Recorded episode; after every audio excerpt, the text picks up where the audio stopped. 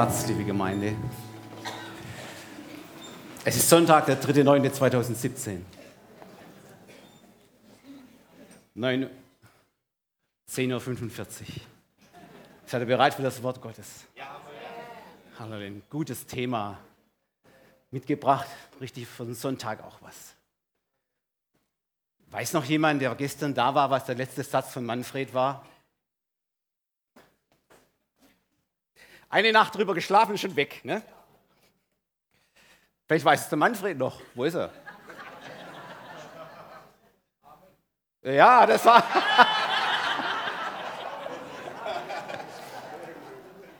Sein letzter Satz gestern Abend war: Jesus setzt dich in Freiheit. Er macht wirklich frei. Und da mache ich heute weiter. Das Thema heute heißt Freiheit. Freiheit, ein großes Wort. Was sagt Jesus dazu? Johannes 8, 32 und 36. Ihr werdet die Wahrheit erkennen und die Wahrheit wird euch frei machen. Vers 36. Wenn euch nun der Sohn frei macht, so seid ihr wirklich frei. Liebe Gemeinde, liebe Gäste, Zuhörer aus nah und fern. Ich habe mich lange vorbereitet, habe vieles gelesen über Freiheit. Als zum Beispiel eine Geschichte. Als William Wallace, ein schottischer Freiheitskämpfer Ende des 13. Jahrhunderts, wegen seines Aufstandes gegen die Fremdherrschaft und Unterdrückung der Engländer öffentlich hingerichtet wurde, haben die Scharfrichter ihm ein ganz verlockendes Angebot gemacht. Sie haben gesagt, wenn du öffentlich bereust und um Gnade bittest, wird die anschließende Folter abgekürzt werden. Doch stattdessen schrie er, so laut er konnte, das Wort Freiheit in den englischen Himmel und wurde dann grausam hingerichtet. In dem Film Braveheart ist dieses, dieser, dieser dramaturgische Höhepunkt quasi die Schlussszene. Und dieser, der schottische Freiheitskampf damals in diesem sehr populären Kinofilm, er beruht auf historischen Tatsachen. Mel Gibson hat diesen Freiheitskampf verfilmt, er hat Regie geführt und er hat auch die Hauptrolle der Person in Person von äh, äh, William Wallace äh, übernommen. Dieser Film, ihr Lieben, der war unter anderem auch deshalb so erfolgreich, weil der Zuschauer von Anfang an sich ganz stark mit, dies, mit, mit diesem unterdrückten Volk und versklavten Volk der Schotten identifizierte. Und hier, Eli, genau hier, in diesem Genre, besonderen Genre von Film, gibt es noch mehr, da wird eine Ursehnsucht der Menschheit publikumswirksam an den Mann Diese Ursehnsucht ist Freiheit. Ihr Lieben, wenn eine Sehnsucht da ist nach etwas, dann bedeutet es, sie ist noch nicht da. Solange man sehnt, hat man es noch nicht. Freiheit. Ihr Lieben, Freiheit von Unterdrückung und Fremdherrschaft, das gehört doch zum höchsten Gut der Menschen hier auf der Erde. Es gibt vielleicht noch ein höchstes Gut, das dem gleichkommt. Wer weiß es? Wer kann sich vorstellen? Fangt mit F an. Friede. Und ihr Lieben, wenn, wenn, wenn, wenn es so hohe Güter sind wie Freiheit, Friede, da gibt es tausend Ansichten darüber, wie das auszusehen hat. Lass mein Volk ziehen. Das war diese große herausfordernde Bitte von Mose an den Pharao in Ägypten. Sie waren gefangen. das Volk Israel in Ägypten unter der Knechtschaft. Versteht ihr diese, diese Befreiung aus der Sklaverei und Fremdherrschaft Ägyptens? Das wird bis heute noch in den orthodoxen jüdischen Kreisen in Israel im Pessachfest gefeiert, bejubelt, dass sie freigekommen worden sind in die Freiheit Gottes aus der Fremdherrschaft Ägyptens. Und im Laufe der Geschichte Israels geschah es immer wieder, verschuldet oder nicht verschuldet. Bis heute ist es so geblieben, dass Israel in Fremdherrschaften war, unter fremden Regimen, in der Diaspora. Und ich habe euch ein Lied mitgebracht. Technik macht es mal an. Wo dieses, wo dieses Drama des Volkes Israel in einer wunden, schönen Melodie und Lied beschrieben wird. Ich bin kein Fan von einer Oper, bin ich nicht. Aber dieses Lied gehört zu den schönsten Liedern und Liedgut der Oper. Es beschreibt, es beschreibt die Situation damals in Babylon. Es ist Nabucco, der Gefangenenchor. Wie es Israel damals erging. Viele Passagen in dem Text des Liedes erinnern an Psalm 137. Wer ihn kennt. Wir saßen an den Ufern Babylons und haben geweint. Wir haben unsere Hafen, haben wir in die Weiden gehängt. Wir waren traurig und unsere Betrüger haben uns gesagt, singt doch ein, ein Lied von Zion. Aber wir können es nicht, haben sie gesagt. Wie können wir ein Lied von Zion singen, wenn wir gefangen sind? Wenn ich dich vergesse, o Jerusalem, dann soll meine Rechte verdorren. Wenn ich dich, o Jerusalem, nicht zu meinem höchsten Gut mache, dann bin ich gefangen.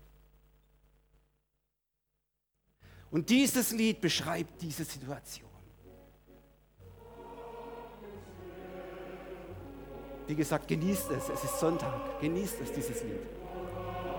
Eines der schönsten Melodien der Oper von Verdi wurde vor zwei Wochen in Mailand aufgeführt in einer Freiluftbühne. Wunderbar gemacht. Da gibt es viele Remakes.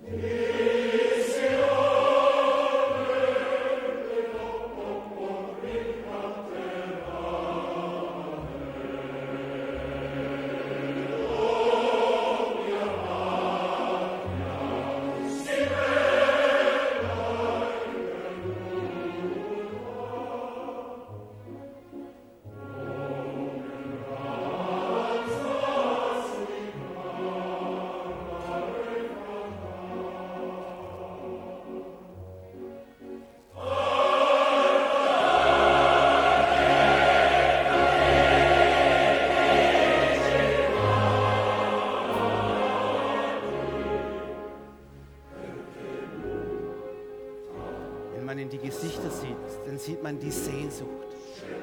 Die Sehnsucht nach der Heimat.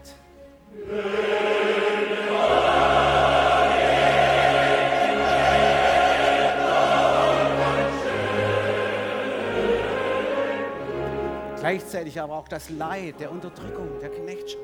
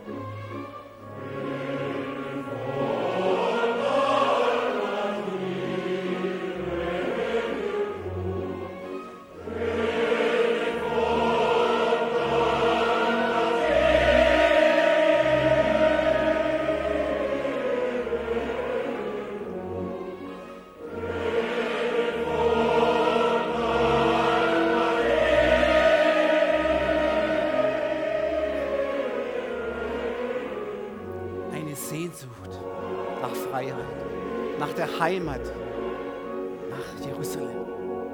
Die Bibel sagt, ihr Christen habt Sehnsucht nach der himmlischen Heimat, nach dem neuen Jerusalem. Solange wir im Leben sind, Uli hat darüber gepredigt, seufzen wir in unserem Leib. Aber uns steht was Herrliches bevor. Die himmlische Heimat Jerusalem. Die Bibel sagt, von Gott selbst gebaut. Halleluja. Selbst gemacht für dich und für mich. Da werden wir die völlige Freiheit haben. Halleluja. Wisst ihr, damals äh, in der ersten Gefangenschaft in Ägypten, da war es ja so, ähm, Mose war ja in diesem, in diesem ganzen Drama, er war ja der, die Hauptperson, die da vor Gott, äh, vor dem Pharao stand und hat diese Bitte ausgesprochen. Er war damals der Mittler zwischen Gott und dem Volk Israel. Denn Gott selbst stand dahinter. Und wäre er nicht dahinter gewesen, hätte es ja auch nicht funktioniert, diese Befreiung. Aber mit großen Zeichen und Wundern und mächtig und starken Arm hat er sein Volk Israel aus der Gefangenschaft in die Freiheit, ins verheißene Land gebracht. Mose war nur der Mittler, ihr Lieben. Und jetzt kommt's, ihr Lieben, jetzt kommt's. Jetzt kommen wir nach heute, nach hier. Seit 2000 Jahren haben auch wir einen Mittler zwischen Gott und den Menschen. Wisst ihr das? Es ist Jesus Christus. So schreibt Paulus von Jesus Christus im 1. Timotheusbrief 2, 5 und 6. Denn es ist ein Gott und ein Mittler zwischen Gott und den Menschen, nämlich der Mensch Jesus Christus der sich selbst gegeben hat für alle zur Erlösung, dass dies zu seiner Zeit gepredigt wird. Und das will ich heute tun. Ich will in dieser Zeit davon predigen. Liebe Gemeinde, was meint denn Jesus, wenn er von Freiheit spricht? Das ist ganz wichtig. Ist es diese politische Variante? als eine Form der Befreiung von Unterdrückung und Fremdherrschaft durch irgendwelche Machthaber und Despoten in dieser Welt? Wisst ihr, seine Jünger hatten diesen Wunsch, diese Sehnsucht nach dieser Art Befreiung ganz stark und zwar bis zum Schluss in ihrem Herzen. In Apostelgeschichte 1, im ersten Kapitel, da lesen wir, wie Jesus Christus, also so ganz kurz vor der Himmelfahrt, die letzten ganz wichtigen Anweisungen seinen, seinen Jüngern gegeben hat. Er sagte zu ihnen, ganz, ich sage es mit meinen Worten, bleibt in Jerusalem, wartet auf die Verheißung des Vaters, dass ihr mit dem Heiligen Geist erfüllt werdet. Wunderbare Verheißung. Es waren die letzten Worte Jesu. Das waren die wichtigsten. Versteht ihr? Die Jünger, die müssen doch da richtig ihre geistlichen Antennen ausgefahren haben. Doch, jetzt kommt's. Die Jünger haben das so gar nicht richtig geblickt und gecheckt.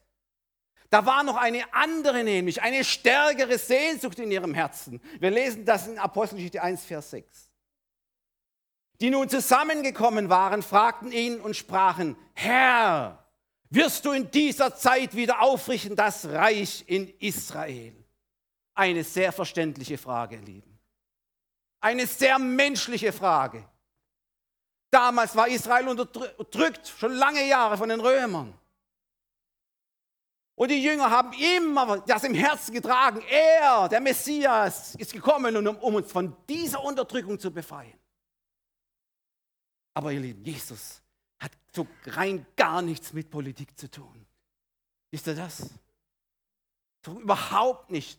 Ich war am Donnerstagabend bei Mimo im Hauskreis, da hat er eine schöne Bemerkung gemacht. Er hat gesagt, wisst ihr, Jesus kann gar kein Politiker gewesen sein, denn er ist gestern, heute Morgen immer dasselbe.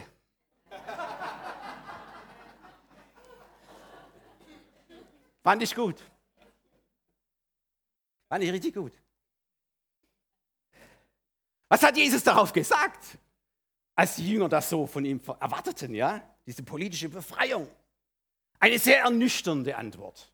In Vers 7. Ich sage es mit meinen Worten ein bisschen, das ist jetzt nicht wichtig, ihr Lieben. Kümmert euch nicht darum, um diese politische Befreiung. Das ist alles Sache meines Vaters im Himmel und es steht alles in seiner Macht, wann das geschieht. Es geht jetzt, ihr Lieben, um viel Wichtigeres. Ja? Es geht darum, dass ihr die geistliche Ausrüstung für einen weltweiten Einsatz in der Mission und Evangelisation für alle Völker und Nationen bekommt. Ihr werdet die Kraft des Heiligen Geistes erfahren und erfüllen. Lieben, diese Sendung damals, so kurz vor der Himmelfahrt der Jünger, mit dieser nötigen Ausrüstung mit dem Heiligen Geist für die Mission der ganzen Welt, ist immer noch top aktuell.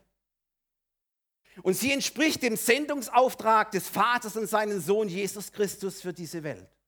In Lukas 4, 18 und 19 wird klipp und klar gesagt, für was Jesus in diese Welt gekommen ist. Lesen wir es? Der Geist des Herrn ist auf mir, weil er mich gesalbt hat, zu verkündigen das Evangelium den Armen. Er hat mich gesandt, zu predigen den Gefangenen, dass sie frei sein sollen und den Blinden, dass sie sehen sollen und den Zerschlagenen, dass sie frei sein und ledig sein sollen, zu verkündigen das Gnadenjahr des Herrn. Ihr Lieben, in diesem Sendungsauftrag steckt zweimal das Wort frei oder Freiheit. Erste Freiheit ist Freiheit von Gefangenschaft. Ich komme noch darauf. Die zweite Freiheit ist Freiheit von Unterdrückung. Das Wort zerschlagen wird in Hoffnung für alle für, als in über, Unterdrückung übersetzt. Ihr Lieben, aber leider, leider wird dieser Freiheitsbegriff bis heute selbst in manchen christlichen Umfeld immer noch falsch verstanden. In etlichen, vor allem in lateinamerikanischen Ländern, wird Jesus Christus zum himmlischen Che Guevara hochstilisiert, der die armen Unterdrückten endlich von der Fremdherrschaft befreit.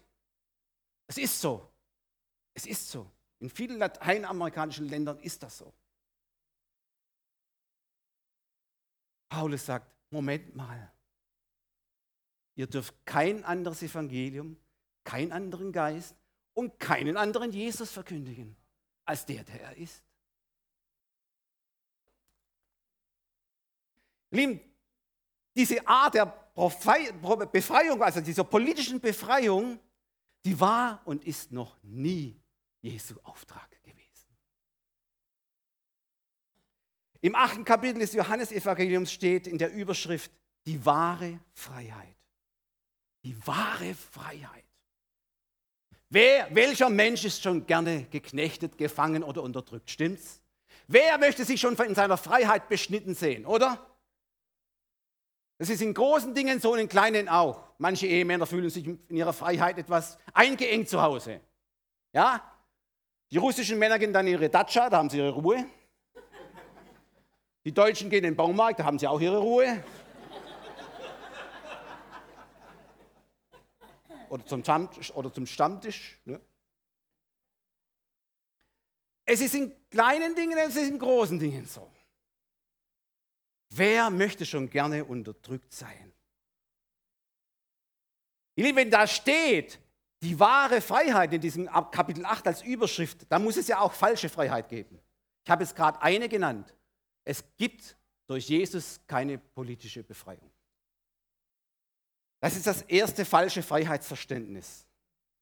Jesus ist nicht gekommen, ihr Lieben, um uns Menschen von diesen äußeren Dingen zu befreien. Manfred hat es gestern auch angeschnitten. Es geht um was, um was anderes die innere Freiheit des Herzens. Weil von hier wird alles gesteuert. Von hier wird alles gesteuert, sagt das Wort. Stimmt's? Ja? Daraus quillt das Leben. Es gibt aber noch ein zweites, ihr Lieben, ein falsches Freiheitsverständnis. Und ich habe mich mir das so überlegt. Und vor allen Dingen möchte ich, ich gehe darauf ein, weil das in unserer Zeit in den letzten Jahrzehnten ganz stark zugenommen hat. In unserem Zeitalter, Lieben, da wird Freiheit immer mehr als völlige Selbstbestimmung des Menschen verstanden. Eigentlich war schon immer der Wunsch des Menschen, frei und unabhängig zu sein. Lest mal den, diese, diese Begebenheit am Anfang der Menschheit, den Sündenfall. Die Lüge des Feindes war verführerisch. Und sie klingelte wie Musik in den Ohren der Menschen, die immer nach Freiheit aus sind. Ja. Er sagte zu ihnen, An dem Tag werdet ihr sein wie Gott. Wenn er das Verbotene macht, ja? Ihr werdet sein wie Gott. Was heißt das? Ihr werdet frei sein in euren Entscheidungen. Ihr werdet frei sein zu entscheiden, was gut und was schlecht ist für die Menschen oder für mich.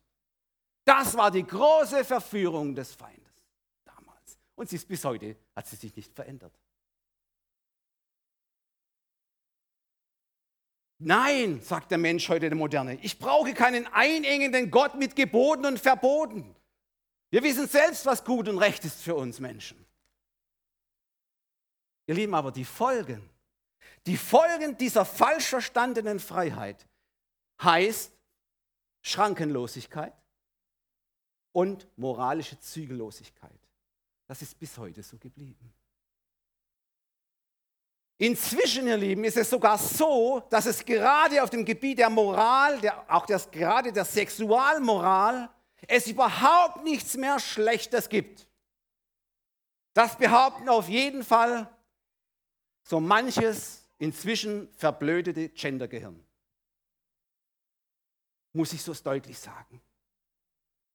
Ihr Lieben, diese neuen Lebensformen, die da kreiert werden auf diesem Gebiet der Sexualität und der Moral, haben einen gewaltigen Haken. Überall dort, wo der Mensch die absolute Freiheit der Selbstbestimmung fordert, geht es unweigerlich auf Kosten der Freiheit des Nächsten. Die Freiheit, die alles erlaubt, wozu man gerade Lust hat oder Spaß macht, ja, die führt unweigerlich zur Manipulation, zur Rücksichtslosigkeit und Einschränkung der Bedürfnisse des Mitmenschen. Und das hat Gott nicht im Plan. Gott ist ein Gott der Gemeinschaft. Gott hat die Gemeinschaft gegründet, die Ehe gegründet. Er will, dass der Nächste auch beachtet wird. Und nicht nur du selbst. Einer achtet den anderen höher als sich selbst. Und ihr Lieben, und deshalb, weil es so ist, zerstört diese Art der neuen Freiheit Gemeinschaften. Sie ist der Feind von glücklichen Beziehungen. Denn es geht immer nur um die eigene Freiheit. Und wenn es um die eigene Freiheit geht, wird sie immer gegenüber dem Mitmenschen durchgesetzt. Die Frage ist, was hat dieser Ego-Trip, dieser neue Ego-Trip, diese neue Freiheit unserer Gesellschaft gebracht und was bringt sie noch? Ihr Lieben, nichts Gutes, nichts Segensreiches, nicht was die Menschen verbindet, verbindet, keinen Frieden untereinander, gar nicht. Genau das Gegenteil, da steht kein Segen Gottes drauf. Es ist die Antithese zu Gottes Forderungen an die Menschen. Nehmt euch einander an, wie euch Christus angenommen hat. Was hat sie gebracht? Verkrachte Beziehungen, erhöhte Scheidungsraten, traumatisierte Kinder, viele Tränen, kaputte Existenzen. Und warum ist das so? Antwort, es ist eben nicht die Freiheit, welche auf der Wahrheit Gottes gegründet ist. Es ist nicht die Freiheit, die Jesus meint. Nein, das ist die Freiheit, welche die Lüge auf Lüge basiert und nicht auf Wahrheit. Und das ist die Freiheit, die der Teufel meint. Und dazu gibt es, ihr Lieben, eine ganz wunderbare, ausdrucksstarke Gegenüberstellung von diesen zwei Polen in der Bibel. Johannes 8, 44. Hart, harte Worte, klare Worte Jesu, klare Kante. Ihr habt den Teufel zum Vater. Und nach eures Vaters Gelüste wollt ihr tun. Der ist ein Mörder von Anfang an und steht nicht in der Wahrheit, denn die Wahrheit ist nicht in ihm. Wenn er Lügen redet, so spricht er aus dem eigenen, denn er ist ein Lügner und der Vater der Lüge. Und jetzt kommt die wunderbare Gegenüberstellung. Totales, äh, totales Kontrastprogramm. Johannes 10,10 10 hat Manfred gestern Abend auch gebracht. Halleluja. Ein Dieb kommt nur, um zu stehlen, zu schlachten und umzubringen. Das ist der Teufel. Jetzt passt auf, jetzt kommt er, Jesus.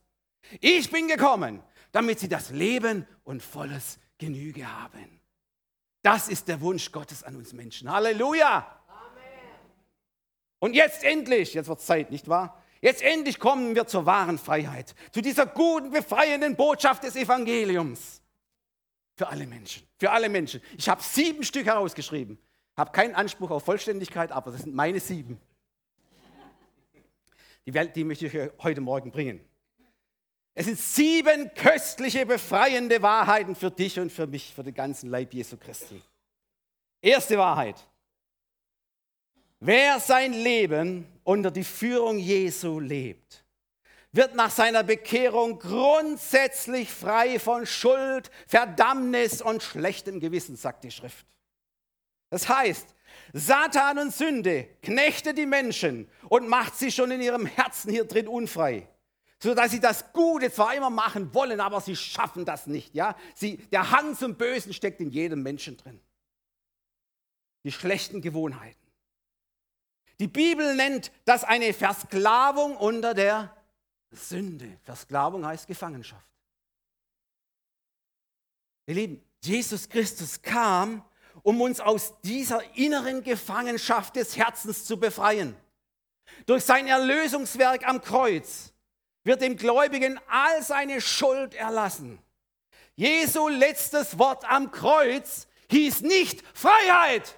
Nein, es ist vollbracht. Für uns die Freiheit hat er erkämpft. Halleluja. Er hat, und es geht noch weiter, der Schuldbrief ist zerrissen, sagt die Schrift. Sie hängen jetzt am Kreuz. Halleluja. Er hat den Ankläger und Tyrannen der Menschheit, sagt die Schrift, seiner Macht entkleidet. Hat ihn äh, und sein ganzes dämonisches Heer öffentlich zur Schau gestellt und hat einen Triumphzug aus ihnen gemacht. In Christus. Das ist der Sieg Gottes, ihr Lieben. Und wer dieses Erlösungswerk Jesu am Kreuz für sich im Glauben annimmt, der macht diesen Triumph zu seinem persönlichen Sieg über das Böse. Der Christusgläubige ist jetzt grundsätzlich frei und unabhängig vom Bösen.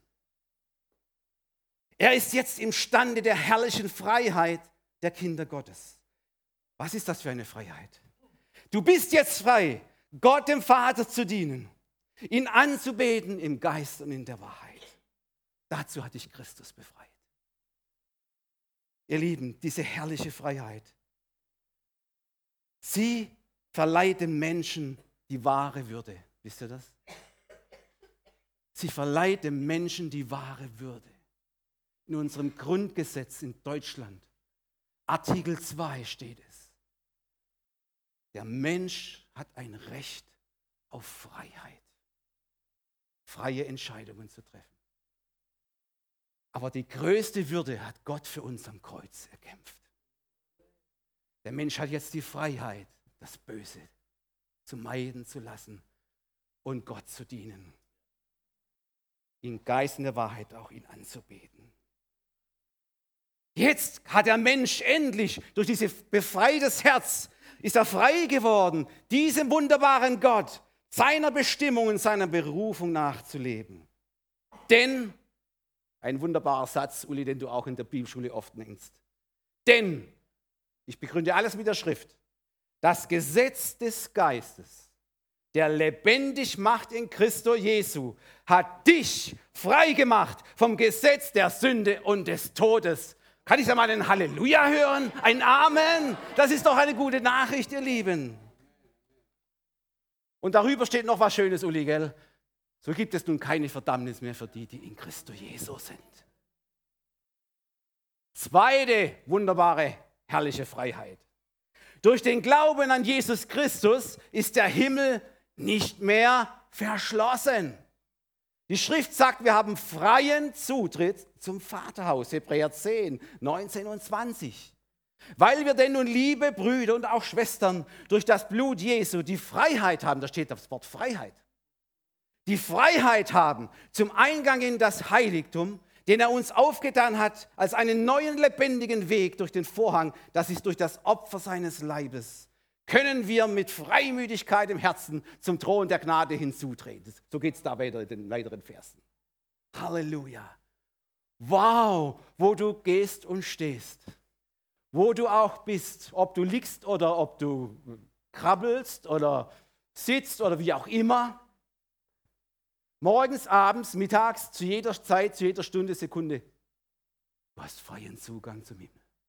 Wir haben vorhin gesungen, mit dir kommt der Himmel zu mir. Seid ihr das bewusst? Seid ihr das ganz bewusst? Der Himmel ist offen. Der Vorhang ist zerrissen. Halleluja, sagt die Schrift. Ja? Als Christus gerufen hat, es ist vollbracht. Der Vorhang ins Allerheiligtum, diese Trennung, wo nur einmal im Jahr im Alten Testament der hohe Priester rein durfte, ist jetzt geöffnet für euch. Alle Zeit, alle Zeit. Was für eine herrliche Freiheit. Dritte herrliche Freiheit. Wir sind befreit von der angstbesetzten Religion, unser Heil verdienen zu müssen. Wo man dann am Lebensende immer noch nicht weiß, habe ich denn genug getan für mein Heil? Versteht ihr? Die Errettung, die Heilsgewissheit des Christusgläubigen, die basiert eben nicht mehr auf Opfer und gute Werke. Nein, Hebräer 10, 19. Denn mit einem Opfer hat er für immer, da steht immer, für immer die vollendet, die geheiligt werden. Für immer. Der Hebräerbrief schreibt dann später, hinfort sind keine weitere Opfer mehr nötig. Weil er hat ein vollkommenes Opfer am Kreuz gebracht für dich und für mich. Halleluja. Keine Religion mehr. Nur noch Gnade genießen. Halleluja.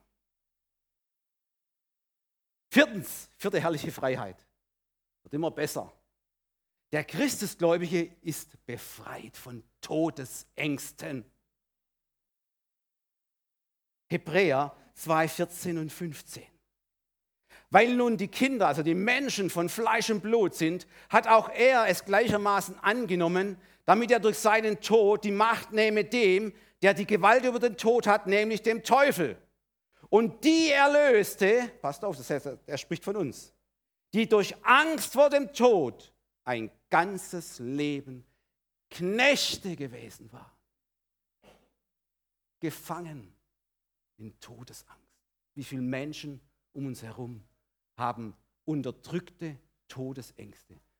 Ich habe mal gelesen, ein Psychologe hat einmal gesagt, man kann im Prinzip alle Phobien und Ängste, die der Mensch hat, auf eine Angst fokussieren. Das ist der Ursprung, Todesangst. Befreit. Befreit. Befreit. Der Tod ist besiegt, sagt das Wort. Christus ist auferstanden. Er lebt und regiert. Mit dir, mit uns. Halleluja. Ihr Lieben, der Tod ist nicht mehr länger dieser unbarmherzige Schnitter für die Christusgläubigen. Jesus hat den Tod besiegt und für jeden Christus-Nachfolger gilt nach seinem letzten Atemzug hier auf Erden, Christus war mein Leben. Jetzt ist der Tod, Sterben mein Gewinn. Was für eine Befreiung. Halleluja. Philipper 1,21 übrigens steht das. Fünfte Befreiung. Es geht immer befreiender weiter. Der Christusgläubige ist frei von den Mächten der Finsternis, von den dämonischen Bindungen Satans durch Okkultismus, schwarze Magie, weiße Magie, Esoterik, Aberglaube und heidnischen Schamanismus. Warum? Weil Jesus gesagt hat, ich bin das Licht der Welt. Wer mir nachfolgt, wird nicht mehr im Finsternis wandeln, sondern er wird das Licht des Lebens haben. Halleluja. Da steht in Johannes 8,12 und Kolosser 1,13 möchte ich oder 14 noch nachbringen. Er hat uns errettet von der Macht der Finsternis, von dieser Finsternis, Okkult heißt ja verborgen, dunkel, Finsternis. Er hat uns errettet von dieser Macht der Finsternis und hat uns versetzt in das Reich seines lieben Sohnes. Halleluja. Sechste Befreiung. Wir sind befreit von einem Leben in Hoffnungslosigkeit und Verzweiflung. Jetzt zitiere ich nochmal Johannes 10, 10. Ich bin gekommen, sagt Jesus, dass sie Leben und volles Genüge haben nicht verzweifeln müssen. 1. Petrus 1, 3. Gelobt sei Gott, der Vater unseres Herrn Jesus Christus, der uns nach seiner großen Barmherzigkeit wiedergeboren hat. Passt auf, zu einer lebendigen Hoffnung. Durch die Auferstehung Jesu von den Toten. Halleluja. Jetzt kommt der Schlusspunkt, Punkt 7. Freiheit von falschen Lehren, von Verführungen, durch falsche Propheten, durch Irrlehren der Menschen. Denn wer an Jesus dran ist, der hat die Wahrheit. Weil Jesus ist die Wahrheit. Sein Wort, sagt die Schrift, ist die Wahrheit. Der Geist führt in alle Wahrheit hinein. Der Herr ist der Geist, wo aber der Geist des Herrn ist, da ist. Halleluja. Halleluja. Welch herrliche Freiheiten, ihr Lieben.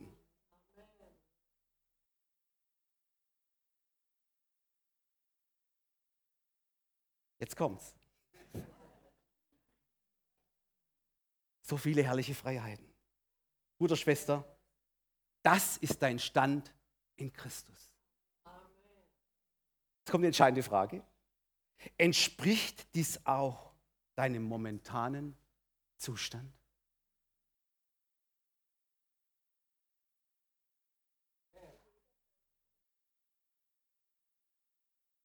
Denn, ich sage diese Frage deshalb, denn all diese Verheißungen dieser herrlichen Freiheiten hat Jesus mit, einem, mit einer Bedingung verknüpft. Wisst ihr was? Wisst ihr das? In Johannes 8, 31 sagt er, kurz davor, bevor diese Wahrheitgeschichte kommt, sagt er, wenn ihr bleiben werdet in meinem Wort, so seid ihr wahrhaftig meine Jünger. Ihr Lieben, das muss ich noch dazu setzen.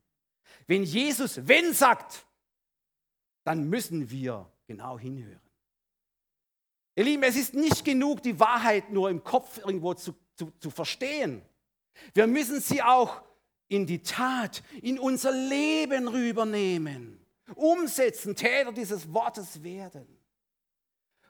Paulus warnt seine Gemeinde eindringlich vor dem Rückfall in diese alten Gefangenschaften, in diese alten Knechtschaften, in diese alten Lebensmuster, in diese alten Gewohnheiten und alte Dogmen hineinzufallen. Es ist möglich, sonst hätte er nicht gewarnt. In Galater 5.1 sagt er, zur Freiheit, ihr Lieben, hat euch doch Christus befreit. So steht nun fest und lasst euch nicht wieder das Joch der Knechtschaft unterjubeln, ja? Das ist eine Warnung. Wir dürfen Freiheit nicht als eine Gut betrachten, dass wir immer so einfach bei uns haben. Nein, wenn wir bleiben bei ihm, ganz eng mit Jesus zusammen, dann werden wir diese Freiheit auch erleben. Dann ist es nicht nur Zustand, er stand, dann ist es auch Zustand. Genauso war es. Lieben, das heißt, ich komme jetzt gleich zum Schluss, die befreiende Macht der Wahrheit hängt ganz von unserem Bleiben an Jesu Wort ab. Dann erst wird Wirklichkeit, was Gott für dich und für mich verheißen hat. Wen der Sohn frei macht, der ist wirklich frei. Amen. Amen. Lobpreisteam kann nach vorne kommen. Ihr Lieben, ich schließe mit einem Aufruf. Erstmal an die Christen die hier sind, die Jesus schon haben. Hast du Freiheit, wie die Bibel sie dir verheißen hat in deinem Leben?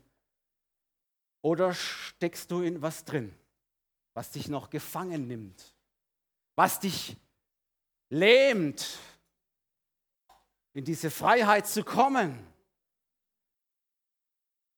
was dich hindert, Gott in Freiheit anzubeten und ihm zu dienen.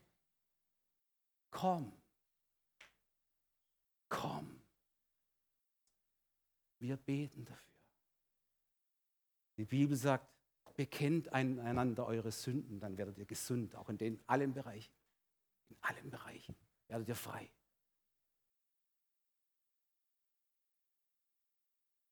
Prüfe dein Herz. Bist du ganz frei?